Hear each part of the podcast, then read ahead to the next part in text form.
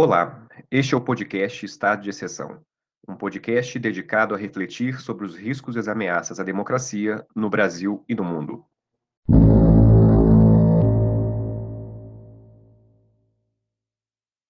Converso hoje com a professora, jurista e filósofa Joyce Carine de Sá Souza, graduada em Direito pela Faculdade de Estudos Administrativos de Minas Gerais, mestra e doutora em Direito pela Universidade Federal de Minas Gerais. Joyce é professora da nova faculdade. É autora do livro Desalienar o Poder, Viver o Jogo, uma crítica situacionista ao direito, publicado pela editora Max Limonage em 2020. Que é filosofia radical? A filosofia radical, ela não se trata de um esforço meramente teórico. Se trata de um fazer. Né? Então, fazer filosofia radical, como queriam os situacionistas, é tornar novamente as ideias perigosas. Então, é a partir desse primeiro aspecto que a gente já pode tentar construir uma resposta à sua pergunta: o que é filosofia radical? Filosofia radical é um fazer é um fazer que procura tornar novamente as ideias perigosas. Né? E partindo dessa, desse primeiro ponto, a gente também tem que dizer aqui contra quem a filosofia radical está falando, é, contra o que ela está falando. E para responder a essa, a essa nova questão, dentro da sua, né, contra quem a filosofia radical está falando, a gente tem que lembrar aqui que o pensamento ocidental se estrutura com base em dualismos, que desde Platão possibilita uma leitura simplificada e mística do mundo, apresentando o mundo como um cenário no qual lutam de um lado o bem e de outro o mal. É, então, toda a filosofia ocidental ela é herdeira dessa perspectiva platônica que reduz a complexidade do real e do social ao, ao analisá-lo, é, analisar essa, essa realidade social de maneira estanque, dualista, por meio de duas forças opostas. E isso só serve de propósito é, para que a filosofia ocidental negue o fluxo, o movimento, a mudança, a contingência, a impermanência, a precariedade. É, e faz com que esse pensamento ocidental seja um pensamento oficial, né, que justifica um poder constituído, que justifica uma prática que governa de acordo com dispositivos que alienam as pessoas da experiência democrática de poder.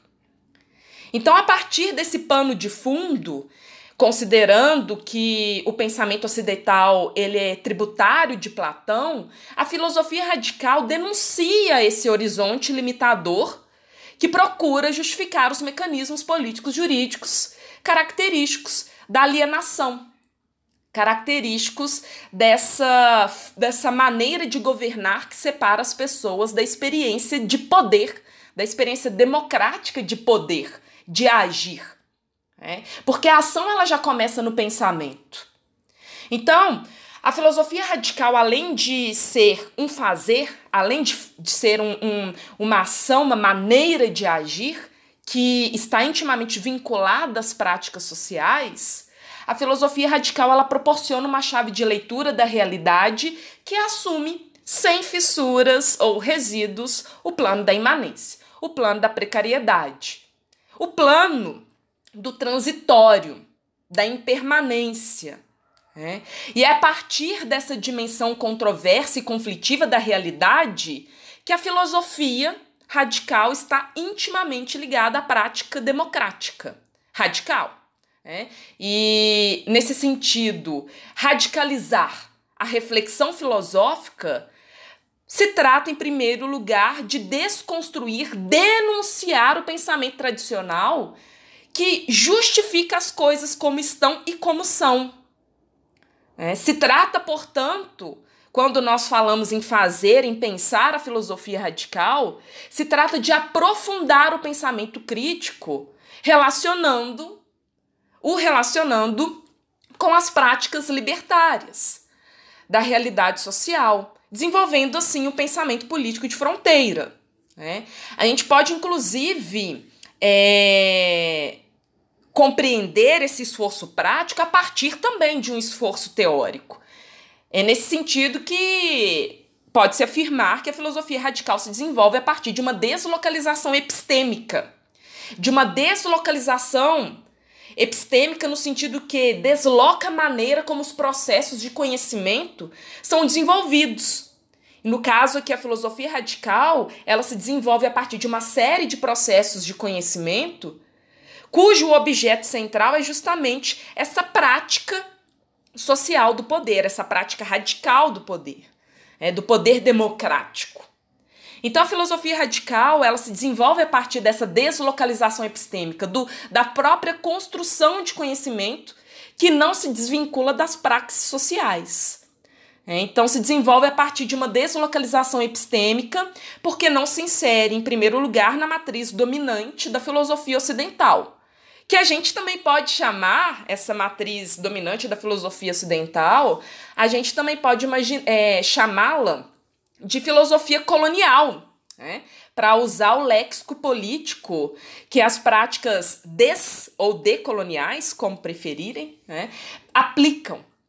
Então a gente tem que a filosofia radical ou uma filosofia que que denuncia as práticas e critica as práticas, traz à tona as práticas coloniais, essa filosofia radical tem por finalidade, é, não tem, desculpem, não tem por finalidade justificar a ordem que separa as pessoas da experiência de poder.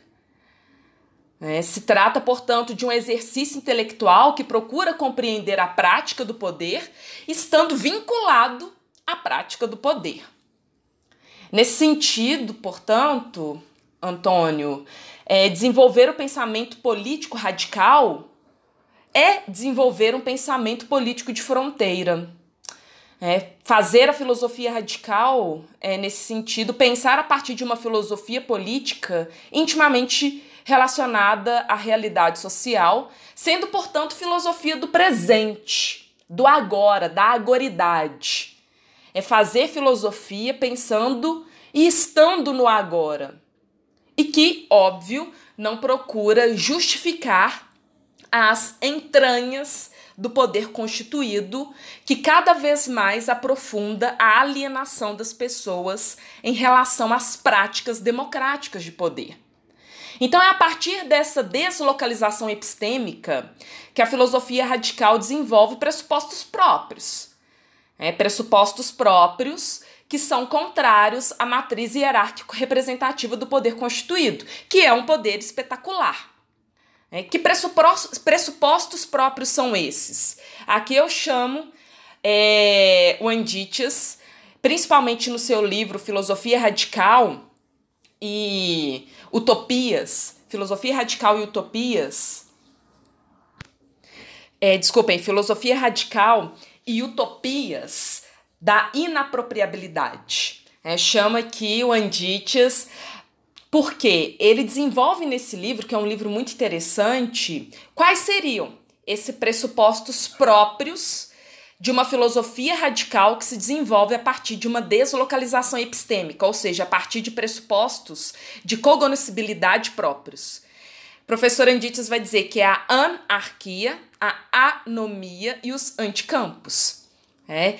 A anarquia ela se refere a um pressuposto filosófico radical que nega a estrutura da ordem hierarquizada, justamente dessa ordem verticalizada que separa as pessoas da experiência democrática de poder. É, então, a anarquia, uma filosofia anárquica, em primeiro lugar, ela não justifica as estruturas do poder posto, mas, ao contrário, ao denunciar e criticar essas estruturas, propõe pensar a partir de uma forma anárquica, é de uma forma multitudinária, horizontal, que a partir de um eixo provisório de produção da verdade não se define como âncora conceitual das coisas desnudando o poder separado e seus conceitos chaves, como, por exemplo, representação, soberania, poder separado, propriedade, ideia de república. É. A filosofia da radicalidade, portanto, ela se traduz numa prática revolucionária, mas numa forma de pensar também que é também revolucionário, ao abandonar, nesse sentido, o paradigma da sagrada ordem da hierarquia.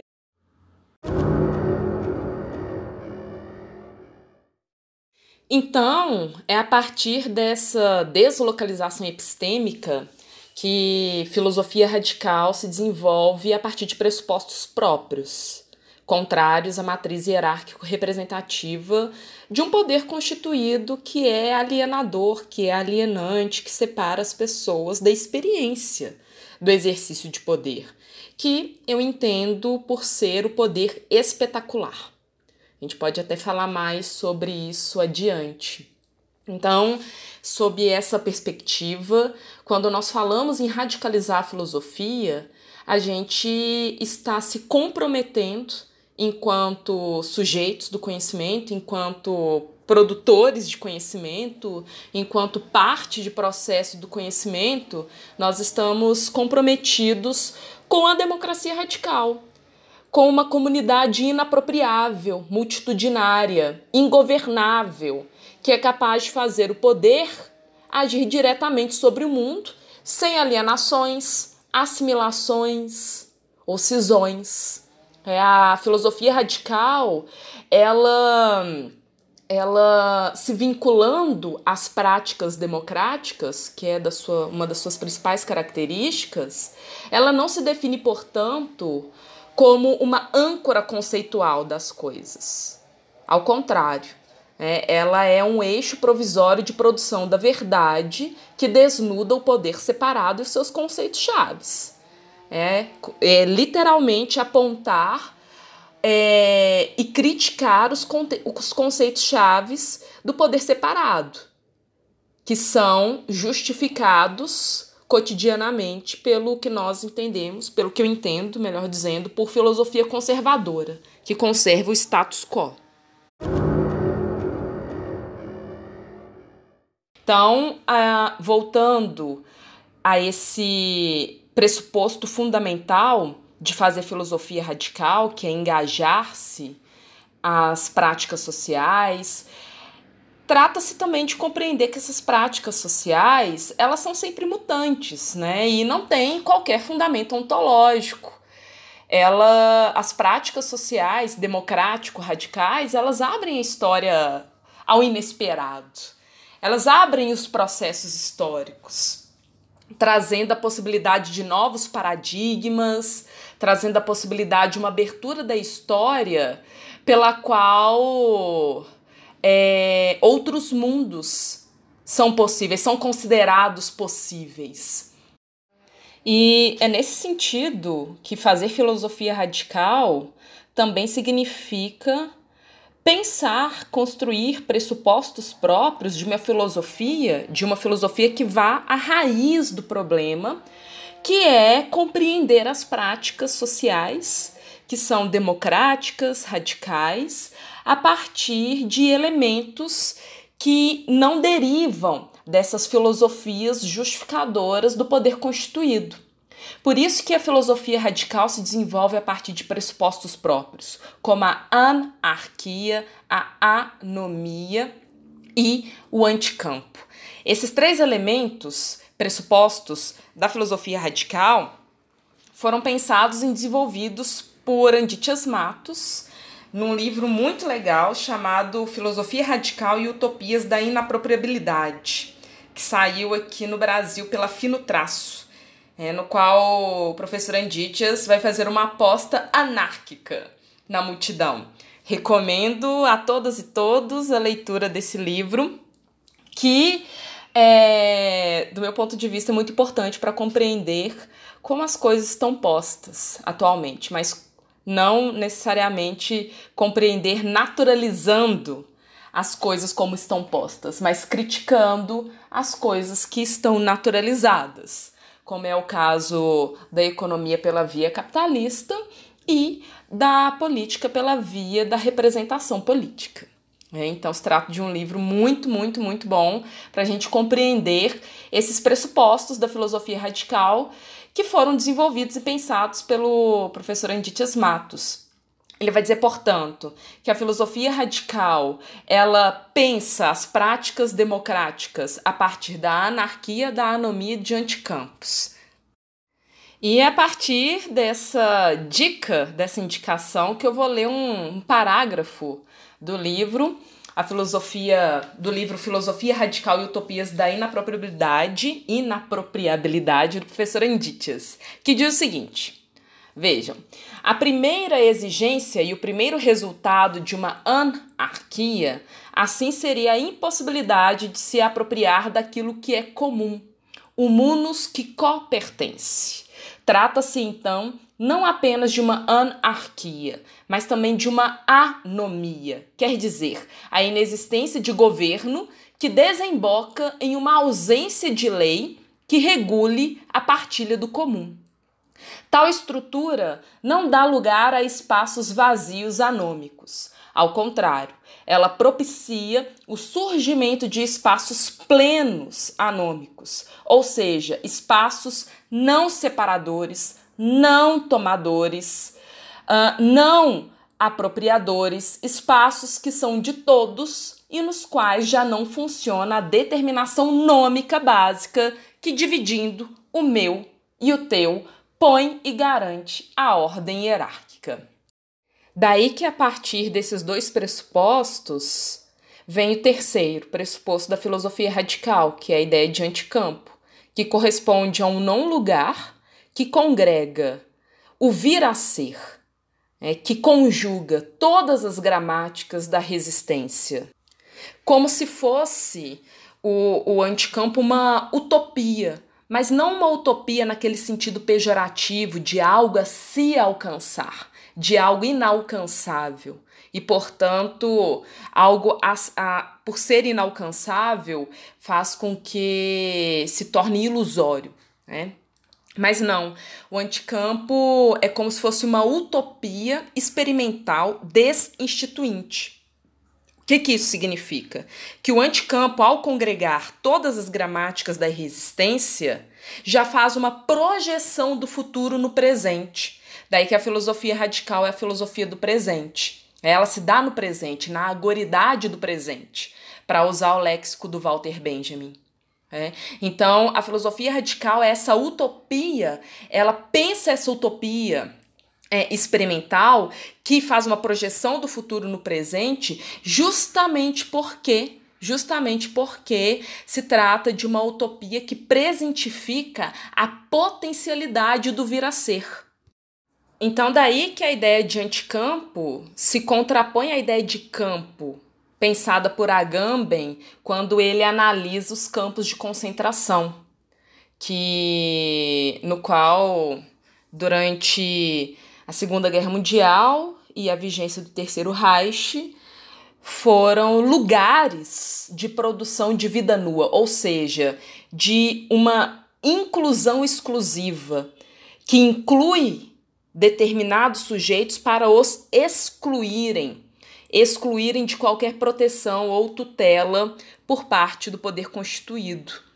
Então, os anticampos, que são pressupostos de uma filosofia radical, são esses espaços nos quais a hierarquia e a separação são abandonadas. Dessa maneira, a gente percebe que em anticampos há uma convivência que não se orienta pelos princípios da certeza, da previsibilidade que as estruturas político-jurídicas do Estado de Direito, da economia capitalista oferecem. Para tornar mais inteligível a ideia de anticampo, de anarquia e anomia, vale citar aqui um exemplo. Em outubro de 2016, mais de mil escolas brasileiras foram ocupadas por estudantes secundaristas, é, contrárias às medidas de austeridade, de austeridade que estavam sendo elaboradas pelo governo federal do Michel Temer à época. Os estudantes secundaristas eles estavam protestando contra a famosa PEC dos gastos, que estabeleceu é, um teto para os gastos públicos brasileiros durante 20 anos. Prejudicando a educação, a saúde e outras políticas públicas que protegem direitos sociais e que nós estamos sentindo na pele atualmente devido à pandemia causada pela Covid-19. Então é nesse sentido que a filosofia radical ela põe em jogo as estruturas naturalizadas do capitalismo e da política e do direito que o sustenta que sustenta sua manutenção, que justifica sua manutenção. Pensar a partir da filosofia radical é pensar práticas constituintes que possibilitam visualizar ou viver ou perceber uma projetividade do futuro no presente, é a possibilidade de sentir isso teoricamente, essa possibilidade, essa potencialidade, projetividade do futuro no presente, e também, claro, pensar a partir da filosofia radical se trata de contestar a naturalização das estruturas capitalistas e dos seus fundamentos políticos jurídicos. O que é democracia radical? Em primeiro lugar, a gente pode falar o que a democracia radical não é. É, e a própria palavra radical, ou seja, aquilo que vem de raiz, significa analisar, pensar a ideia de democracia a partir do exercício do poder, sem alienações, cisões, separações, como ocorre, por exemplo, com o, no Estado de Direito, com as suas figuras políticas, como a democracia representativa, eleição, propriedade, nacionalidade, que são mecanismos que separam na medida que excluem as pessoas da experiência democrática de poder. Bom, e nesse sentido, em primeiro lugar, a democracia radical não é um método político ou um ideal hipotético. Como eu disse a vocês, a ideia de democracia radical é a praxis.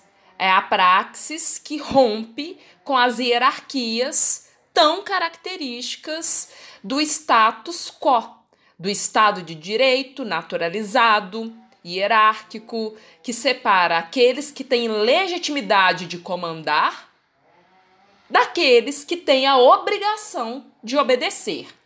Nesse sentido, a democracia radical, ela não se refere a um conjunto de procedimentos racionais ou deliberativos, como como Rawls e Habermas defendem nas suas respectivas teorias, né? Portanto, não se trata de fundar uma autoridade, de explicar a fundação de uma autoridade, como surgiu o Estado, a legitimidade do Estado, dos representantes políticos que atuam em nome do povo soberano dentro das instituições estatais.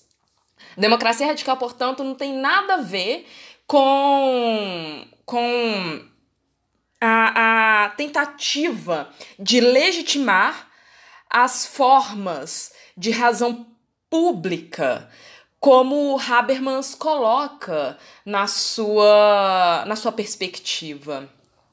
Dessa forma, também vale destacar que democracia radical não tem nada a ver com a ideia de comunidade política, como pensada por Dworkin, é, Rawls, uh, Rawls, Habermas, Dworkin, todos esses estão dentro de uma dimensão institucional justificadora do poder.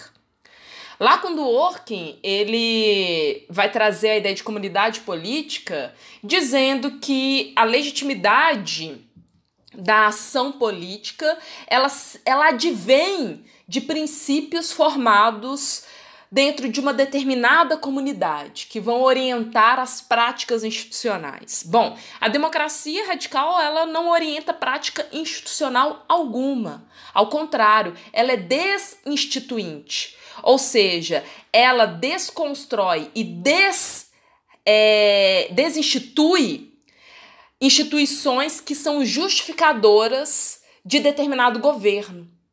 Então, a democracia radical ela não traduz uma forma de governo ou uma forma de governar. Ela indica antes uma maneira de lidar com o poder político, que não constitui governo, desinstitui governo, é potência constituinte, ou seja, traz a projetividade do futuro no presente. É uma experiência do vir a ser, que se constitui no presente, mas não é uma forma de governo. Não é uma forma de governar. Então a democracia radical, ela é ingovernável, tanto nesse exemplo que eu já dei anteriormente pelos que foi é, que foram realizadas pelas manifestações estudantis contra a PEC dos gastos, que transformou as escolas em anticampos. A democracia radical ela também pode encontrar exemplo em outra situação que está lá do outro lado do globo, que é Rojava.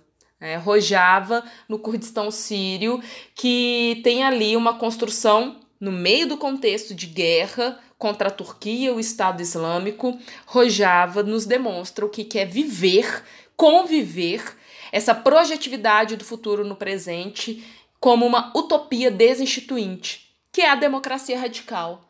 Essa projetividade do futuro no presente que nos demonstra que é sim possível viver e conviver, estabelecer laços políticos que não sejam separadores, opressores, verticais, hierarquizados. Rojava, que está ali no seio do Oriente Médio, lutando contra a Síria, lutando, lutando contra, contra o Estado Islâmico, lutando contra a Turquia, lutando contra vários vários modos de poder constituído que não admitem a sua existência, Rojava nos demonstra nos demonstra o que, que é conviver numa comunidade ingovernável. Trata-se, é, portanto, de uma aposta na utopia enquanto um projeto real de refundação da sociedade. A gente tem que a democracia radical ela está baseada nas múltiplas possibilidades que que o horizonte de indeterminação social em que vivemos abre a prática comunitária. Uma prática que, que tem que, que se desenvolve a partir das múltiplas formas da utopia, é, ou seja, dessa utopia que traz uma projetividade do futuro, das possibilidades do vir a ser no presente. Por isso que, assim como as escolas foram transformadas em anticampos pelos corpos indisciplinares dos estudantes, nós podemos entender que Rojava é um anticampo, um anticampo a céu aberto, no, qual a gente consegue observar que ali está congregado todos os demais lugares que que estão abertos à experiência histórica do descontínuo, da transformação e da alternatividade. E assim, é, quando eu afirmo aqui que uma democracia radical é uma experiência utópica, vejam que eu estou esvaziando qualquer conteúdo pejorativo presente na palavra, na expressão utópico né, na expressão utópica, porque a utopia se realiza na dimensão aberta e indeterminada da potência. E ela é, por isso mesmo, radicalmente histórica. Ao conectar as lutas passadas com as experiências de presentes futuros diferentes, os anticampos rompem com a, com a ilusão que a ordem capitalista estatal impõe por se naturalizar e se apresentar como a histórica, objetiva e modificável, pois é isso que acontece, né? Eu falo com os meus alunos, com as minhas alunas, com os quais eu compartilho cotidianamente a minha vida, que nós estamos estudando as estruturas do Estado de Direito, mas o Estado de Direito tem pouco mais de 300 anos. Então a gente não deve naturalizar as estruturas hierárquicas do Estado de Direito como as únicas possíveis. Pois, se Grécia e Roma caíram, quem dirá o coitado do Estado de Direito que está aí reivindicando a sua naturalização como se fosse algo inato às sociedades modernas. Então, por isso que é necessário pensar a democracia radical a partir da ideia de utopia, como expressão de um poder constituinte que, ao realizar a democracia, desinstitui estruturas, estruturas, desculpem, naturalizadas da economia capitalista e da política e do jurídico do Estado de Direito. E claro, eu não posso afirmar aqui que Rojava ou as escolas tomadas pelos estudantes necessariamente se reproduzirão a partir de um poder constituinte contrário às estruturas e matrizes do capital e do Estado de Direito. Porque uma democracia radical, ela se realiza na prática, mas não possui qualquer garantia democrática, no sentido que pode parecer paradoxal, mas da mesma maneira que uma democracia radical ela se institui, ela desinstitui mecanismos separadores. Todavia, não traz uma garantia de realização total das potências democráticas. Vejam outro exemplo. Falei aqui das escolas como anticampos, de Rojava como anticampo, e lembrando, anticampo é um pressuposto da democracia radical.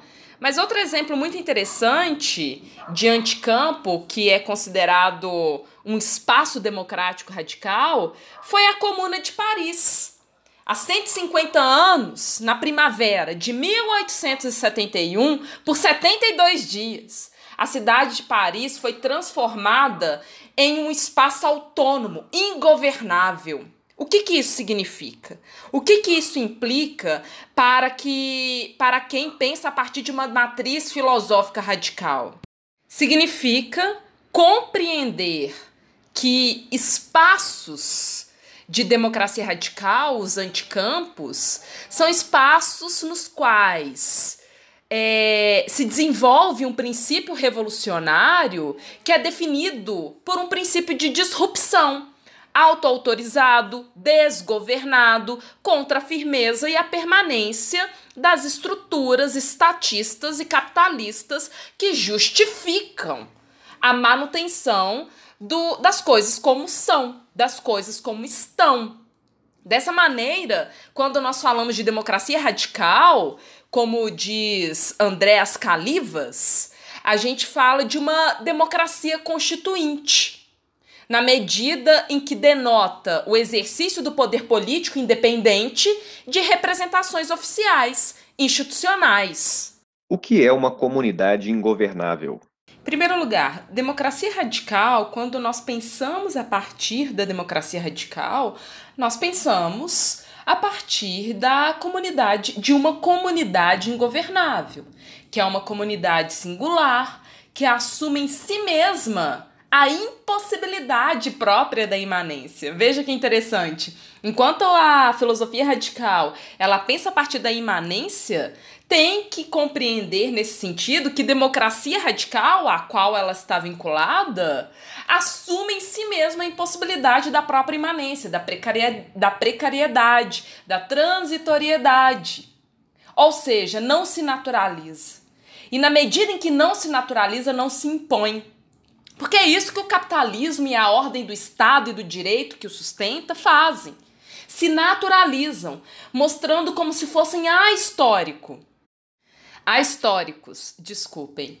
Então é nesse sentido que quando nós falamos de da ideia de comunidade ingovernável, e aqui além do Agamben eu trago também Bataille, né, Georges Bataille, Georges Bataille, não vou me aprofundar aqui, mas uma comunidade ingovernável é uma comunidade do excesso. E, a, e o viver democraticamente é um, um viver a partir do excesso. Compreendendo que, olha, o que a economia capitalista, o Estado de Direito nos trouxeram até hoje são mecanismos separadores, alienantes, que conformam uma sociedade do espetáculo que traduzem o nomos como uma decomposição medíocre das relações sociais. Nomos aqui entendido como direito, né, como regulação, normatização social. É uma decomposição medíocre das relações sociais. Então nós temos que uma comunidade ingovernável é aquela que não se submete à arqué, ao nomos estatista. Daí que uma comunidade ingovernável é uma comunidade anárquica. e anômica, precária, que não visa uma ordem a constituir ou um, um direito, uma normatividade ao qual se sujeitar. É nesse sentido que uma comunidade ingovernável, sendo parte, né, se desenvolvendo a partir de processos anômicos, não gere decisões políticas que procurem criar instâncias que estatuem um governo, que constituam um governo. E, é justamente por isso que a filosofia radical se concentra em temas aparentemente distantes de uma política entendida de maneira clássica, oficial, porque a filosofia radical ela procura compreender, ela procura distinguir quais são os temas centrais para uma reflexão sobre a política e sobre o poder no tempo de agora, possibilitando assim que uma comunidade ingovernável seja compreendida e participe da abertura para uma comunidade que vem, para uma política que vem, que não seja sinônimo de Estado de Direito que procura constituir ou realizar a manutenção dos objetivos econômicos capitalistas, que se colocam como a única possibilidade de economia possível. O que é a sociedade do espetáculo? Bom, eu vou pegar aqui Guy Debord e os seus aliados situacionistas para me ajudarem a resposta, a formular a resposta a essa sua pergunta, Antônio. Porque a sociedade do espetáculo foi primeiro assim nomeada pelos chamados situacionistas, um grupo de revolucionários, podemos dizer assim, que denunciaram durante os anos de 50, 60, 70 a existência de uma sociedade que se fundamentava pela acumulação de imagens. Então a sociedade do espetáculo, ela se fundamenta na representação daquilo que é vivido, em vez, em vez de se constituir sobre aquilo que é vivido. Não se trata, portanto, de uma sociedade política. É uma sociedade ilusória, na qual se pauta pela dissolução de todas as relações sociais, de toda a sociabilidade humana. Quando Guy Debord fala que a sociedade do espetáculo é o acúmulo de imagens, das relações mediadas por imagens, o que, que ele quer dizer com imagens? Com essa representação da vida, que afasta a possibilidade de se viver a própria vida cotidiana. Se trata, portanto, de uma representação daquilo que se pensa ter vivido, mas que não se foi vivido em momento algum. Então, a sociedade do espetáculo, como diz Guy Debord, ela é o sonho mal da sociedade moderna. O espetáculo é o guarda do sono da sociedade moderna que está aprisionada e só expressa, no fim das contas, o seu desejo de dormir. A sociedade do espetáculo se constitui na dissolução da sociabilidade humana. Se trata de uma sociedade na qual não é possível compreender na sua plenitude o que é viver politicamente pois não há espaço para se viver politicamente. Só se vive sob a representação daquilo que pode ser considerado vida. É nesse sentido que a gente, a partir da filosofia radical, pode afirmar que a sociedade do espetáculo embrutece a vida humana. E é nesse sentido que Guy Debord afirma que o espetáculo é o capital em tal grau de acumulação que se torna imagem. E a gente observa que a fabricação dessa acumulação de imagem é a dissociabilidade, ou seja, é a dissolução da sociabilidade humana, na qual a fabricação da alienação, ou seja, a separação das pessoas do poder, também implica a separação a alienação das pessoas umas em relação às outras e dentro de si mesmas. O princípio da alienação espetacular é a transformação da vida em mercadoria, numa imersão contemplativa da vida. Mais uma vez retomando aqui aquela dimensão platônica. Situacionistas, que os situacionistas tanto denunciaram, né? Porque na medida em que a sociedade e que os desejos são socialmente sonhados, o espetáculo é o guarda desse sono. Então, quando a gente pensa em uma sociedade do espetáculo ou em uma organização espetacular, nós tentamos compreender a unidade das esferas separadas da vida, reunificadas no plano da imagem. E a imagem, essa representação da vida, que engana, é um engodo, é uma fraude em relação à potencialidade da vida, a imagem ela é o resultado de um processo econômico que reifica, coisifica, para usar um termo, um léxico bem marxiano, que transforma tudo em mercadoria. Então, a alienação, ou seja, a estrutura de uma sociedade do espetáculo, que é alienar as pessoas da experiência democrática e de poder, essa alienação se apresenta como espetáculo porque o espetáculo é uma cisão consumada no interior do próprio ser humano. É o exílio da potencialidade política revolucionária. É a conformação a um pseudo-uso da vida.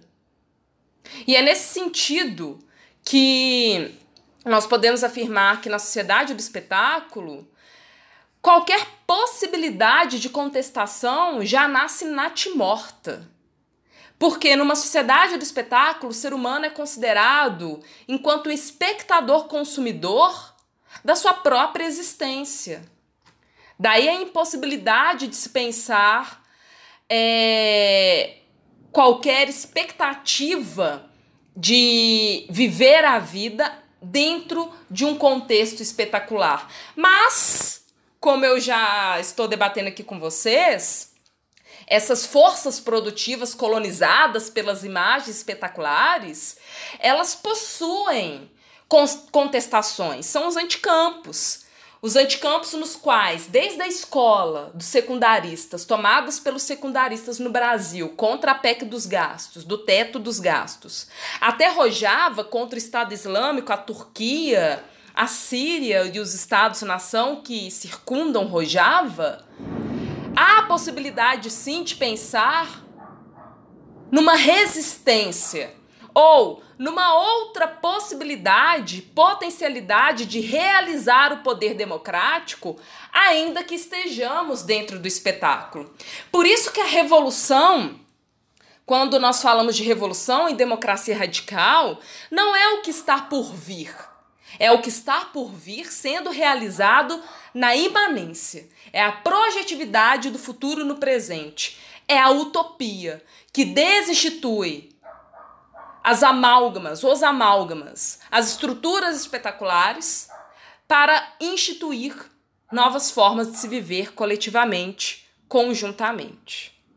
Então, quando nós falamos em sociedade do espetáculo, nós nos referimos a uma ordem social organizada pela aparência, organizada a partir da construção de imagens que substituem a realidade, porque o espetáculo é o momento do falso, no qual qualquer praxis revolucionária ela é impedida de se realizar pela ordem espetacular, que se preocupa com a manutenção do poder econômico capitalista e com as estruturas do Estado de Direito que justificam esse poder econômico capitalista. Por isso que uma sociedade do espetáculo ela nega a possibilidade de uma democracia radical. Por isso que as estruturas jurídicas da sociedade do espetáculo tentam massacrar espaços democráticos radicais.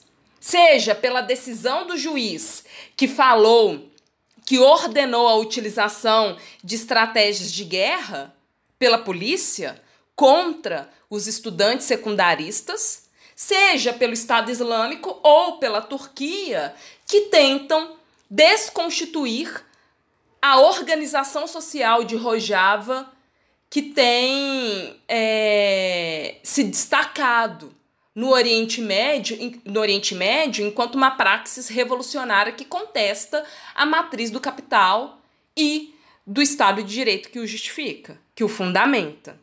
Então, a sociedade do espetáculo é uma forma de apropriação das relações humanas que tem como fundamento a manutenção da transformação de inclusive das relações humanas em mercadoria, indo para além de Marx.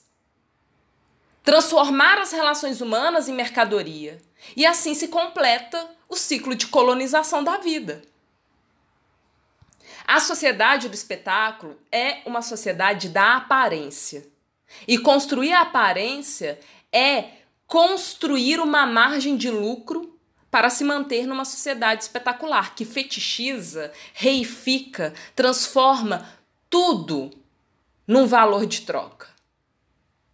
Então, a sociedade do espetáculo implica no empobrecimento da vida por meio da fragmentação em esferas separadas do consumo a fragmentação das relações sociais, em que tudo é permitido ao passo que nada é permitido se se tratar de contestação do capital e do direito que o sustenta. E aqui é interessante trazer novamente Walter Benjamin, que no fragmento O Capitalismo como Religião demonstra a estrutura religiosa do capitalismo, que o capitalismo ele foi se aperfeiçoando, foi se aperfeiçoando em tal grau que ele observou, né, a estrutura econômica capitalista, ela chegou à seguinte conclusão: nós temos que acumular imagens, aparências daquilo que se poderia ser vivido, mas não é vivido. É a dissolução da sociabilidade humana. Então, Walter Benjamin ele diz: que o capitalismo como religião demonstra que a estrutura religiosa do capitalismo possui pelo menos quatro dimensões. A primeira delas é que se trata de uma religião cultual. Então, o capitalismo que se transformou em espetáculo devido ao acúmulo de aparências, de imagens, devido à dissolução da sociabilidade humana, o capitalismo é uma religião cultural que não possui nenhuma dogmática ou, e, ou teologia, porque as coisas no capitalismo somente possuem significado e utilidade na medida em que se relacionam com esse culto de maneira imediata, com a satisfação dos desejos de maneira imediata e de um desejo construído a partir de uma margem econômica, de uma, de uma compreensão econômica. Então, o culto ao capitalismo é permanente. É, ele é permanente. E dessa forma, por ser permanente, o culto ao capitalismo é também sem trégua, é dia e noite, dia e noite. Todos os dias são dias de festa. Todo dia é dia de consumir. Todo dia é o dia de demonstrar publicamente a sua inserção na dimensão capitalista do consumo. Então, quanto mais as pessoas demonstram que consomem, mais elas são aceitas e admiradas pela aparência. Eu sou isso que eu consumo. Eu sou isso que eu posso comprar. Ou muitas vezes que eu demonstro poder comprar. Daí que, para Walter Benjamin, além do capitalismo como religião se tratar de uma religião cultural, é uma religião permanente, é um culto permanente que só admite dias festivos.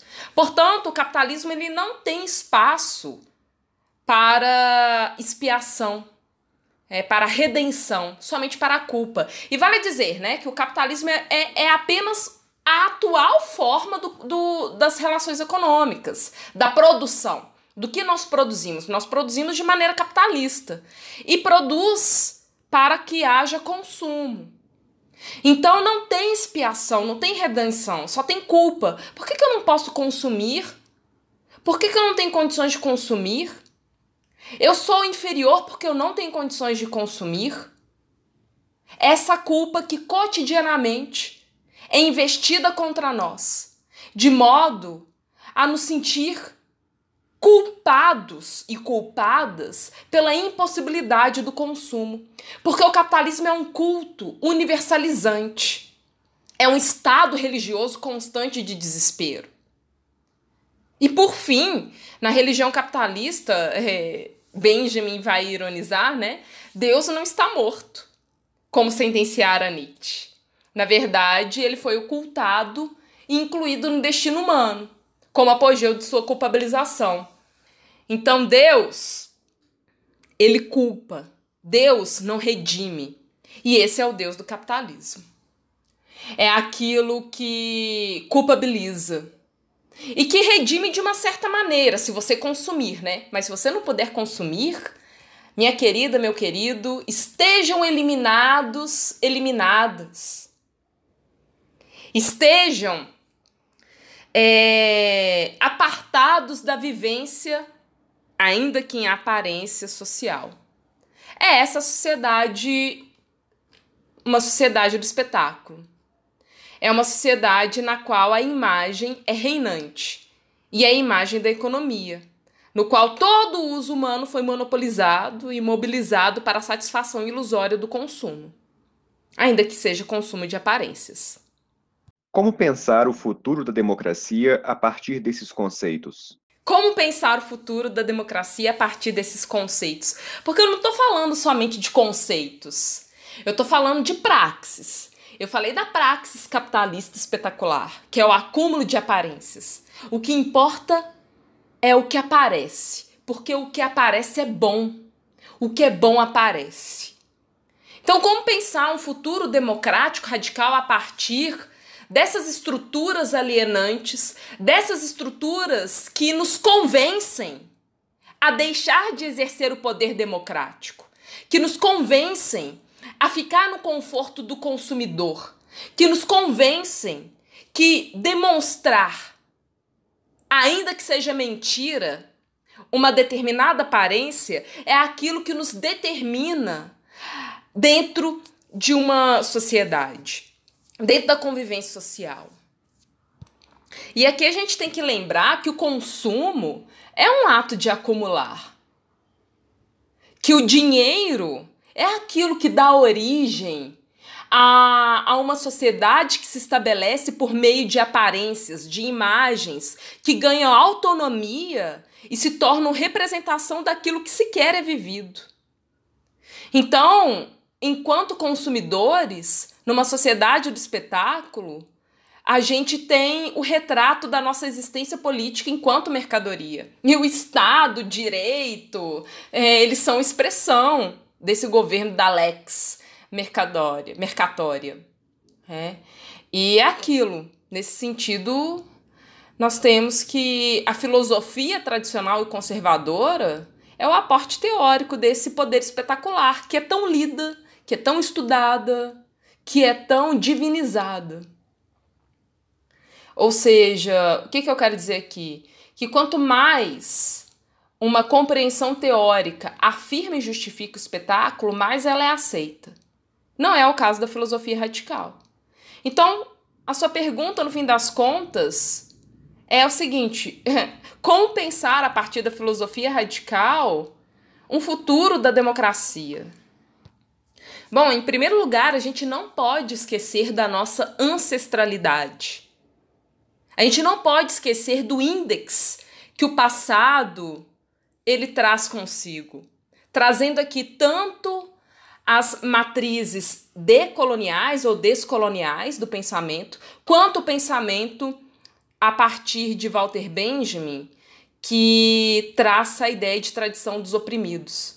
Então, pensar o futuro implica realizar o passado. A gente não pode negar, render, né, trazer a redenção de todas as gerações caídas que nos antecederam.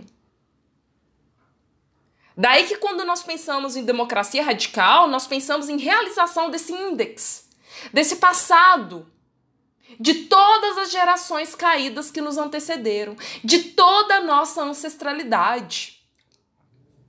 E somente assim, somente dessa maneira, é uma filosofia radical, algo como uma filosofia radical, afasta-se totalmente da metafísica da contemplação do separado enquanto separado, ou seja, da aparência. Então, o futuro da democracia ele não está em justificar os mecanismos que já existem. O futuro da democracia não está em justificar ou aprofundar ou realizar algo como os conceitos iluministas e liberais que teóricos como Chantal Mouffe e Ernesto Laclau defendem. É horrível isso, o que eles defendem. Por que, que é horrível? Porque se trata de uma justificação, de uma aprofundação, de uma realização da democracia liberal.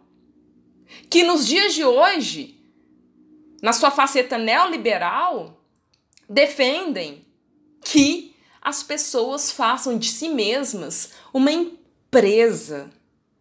E é, e é, a partir disso que o espanto frente às coisas que assistimos o Estado fazer ao violar direitos humanos não é um espanto filosófico. Não dá para se indignar com o que o Estado faz ao violar direitos humanos, sendo que a gente procura soluções a isso, a, a, a dissolução da sociabilidade humana, a partir de perspectivas alienantes, que não trazem no seu início uma potência disruptiva e desinstituinte de processos econômicos capitalistas. Né? Então, pensar o futuro é pensar o passado, é realizar o passado, é realizar a nossa ancestralidade. É compreender a partir dessa ancestralidade que o índice das gerações caídas perpassa pelo nosso, pelo nosso pensamento, pelos nossos corpos, procurando se realizar. Então, pensar o futuro da democracia, em primeiro lugar, é realizar esse passado. E nesse sentido, quando eu trago para vocês o exemplo de Rojava, essa comunidade que surge no, no seio do Oriente Médio contra os estados-nação, contra as investidas dos estados-nação, investidas beligerantes, bélicas, e as investidas contra as investidas do Estado Islâmico, quando eu falo para vocês que Rojava é um exemplo democrático radical, quando eu falo para vocês que as escolas tomadas pelos secundaristas é um exemplo de democracia radical, é aquilo que o grande poeta Álvaro de Campos já dizia em seus poemas: se possa inspirar, que inspire. Então, o futuro da democracia está nisso que nos inspira a cotidianamente romper com os mecanismos separadores, com os mecanismos da aparência, que fazem com que nós pensemos que tudo está naturalizado então, pensar o futuro da democracia depende fundamentalmente em perpassar pela desnaturalização dos mecanismos que nos governam, em pensar a possibilidade de sociedades, de comunidades que rompam com mecanismos de alienação, que rompam com mecanismos que identificam a vitalidade democrática com a institucionalidade de mecanismos jurídicos políticos que justificam a alienação. Então a gente tem uma missão. E essa missão é justamente dar continuidade à desalienação, à deses desespetacularização que gerações passadas iniciaram. Somente assim, do meu ponto de vista, a gente vai poder fazer uma filosofia que se institui e se constitui na medida. Falando aqui de filosofia como uma forma de pensamento, tá, gente? Que se desinstitui, que se constitui desinstituindo uma matriz separadora. Então, a filosofia radical é essa filosofia da comunidade, mas é uma comunidade que se realiza no aqui e no agora. Nada ideal. Nada platônico. Ao contrário, contra Platão, porque, como eu disse para vocês no início dessa entrevista, é contra as dimensões platônicas de filosofia e toda sua herança separadora de aparência que nós estamos diante, tendo que lutar contra. É. Então, o futuro da democracia ou o futuro do pensamento democrático perpassa fundamentalmente pela contestação da aparência e pela crítica fundamentada e radical às estruturas do Estado-nação, às estruturas do Estado de Direito e às estruturas da economia capitalista.